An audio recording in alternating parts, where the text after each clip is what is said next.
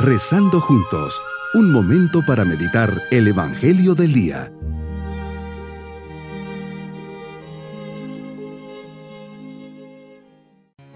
Les saludo en este día domingo de la vigésima primera semana del tiempo ordinario. Siempre unidos en oración decimos, Jesús, gracias por este momento de intimidad contigo. Me has llamado ahora para que pueda experimentar tu presencia viva y amorosa. Gracias Jesús por ser quien eres. Te suplico que me des la gracia de no endurecer mi corazón.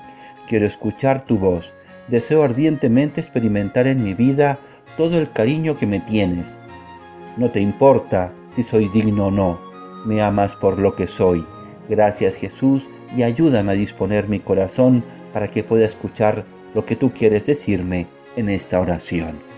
Meditemos en el Evangelio de San Juan capítulo 6 versículos 60 al 69. Señor, la conversación con los judíos llega a su clímax. Muchos de tus discípulos al oír tus palabras se escandalizan y tú los pones entre la espada y la pared. ¿Esto los escandaliza? ¿Qué sería si vieran al Hijo del Hombre subir a donde estaba antes? Las palabras que les he dicho son espíritu y vida, y a pesar de esto algunos de ustedes no creen. Jesús sabías desde el principio quiénes no creían y quiénes te habrían de traicionar, y añades, por eso les he dicho que nadie puede venir a mí si el Padre no se lo concede. Desde ese momento muchos de tus discípulos se echaron para atrás y ya no quisieron andar contigo. A muchos de tus discípulos que escucharon tu predicación les faltaba fe para entender tus enseñanzas y por eso te abandonaron.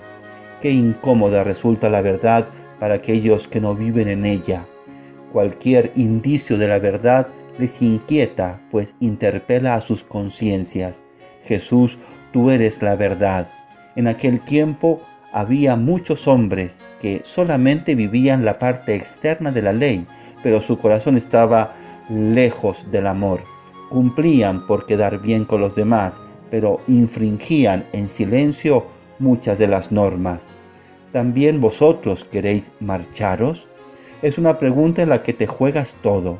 Ahora que se van todos, quizás también ustedes les cuestionas a tus apóstoles pero estás muy lejos de ser indiferente a la fe de Pedro, de Juan, de Santiago y Andrés y Felipe.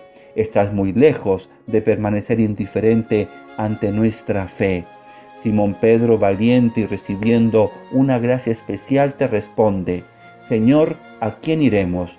Tú tienes palabras de vida eterna y nosotros creemos y sabemos que tú eres el Santo de Dios. Pedro no dejó de creer y de confiar en ti, aunque tampoco entendía toda tu doctrina. Esta fe después de tu resurrección le permitió obrar milagros en Lida y en muchos otros lugares. La fe de Pedro no exige poder entender, porque con mucha seguridad Pedro y los demás apóstoles tampoco entendían nada de aquel discurso sobre el pan venido del cielo. La fe de Pedro no era tanto una fe que entendía tus palabras, sino una fe en ti, en tu persona. Señor, si tú lo dices, lo creo con todo el corazón, aunque no lo entienda. Son muchos los que se atemorizaron ante tu propuesta exigente, pero permanecen fieles los que te conocen. Señor, ¿a quién vamos a acudir? Tú tienes palabras de vida eterna cuántos problemas, conflictos, confusiones no se resolverían por sí solos si creyésemos con esta fe sencilla del pescador de Cafarnaúm.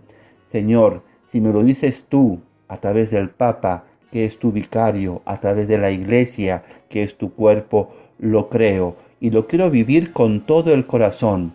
Señor, si me lo pides tú a través de la legítima autoridad, mis padres, mis superiores, lo acepto gustosamente, incluso si no lo entiendo bien.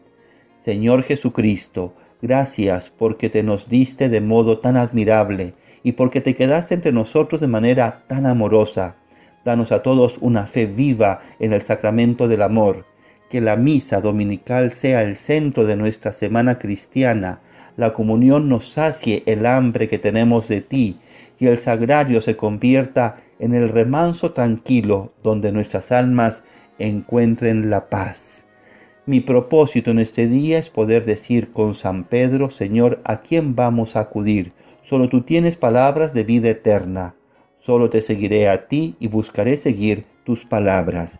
Mis queridos niños, hoy Jesús se ve rechazado por algunos de sus discípulos. No creen en Él y no creen que es el pan de la vida, el que da la vida eterna. Se escandalizan y huyen. Al ver esto, cuestiona a sus discípulos, también ustedes quieren marcharse, pero Pedro, inspirado por el Padre, le dice, Señor, ¿a quién vamos a acudir? Solo tú tienes palabras de vida eterna. Es la fe de Pedro en Jesús que le lleva a creer. Y nos vamos con la bendición del Señor. Y la bendición de Dios Todopoderoso, Padre, Hijo y Espíritu Santo, descienda sobre todos nosotros. Bonito día.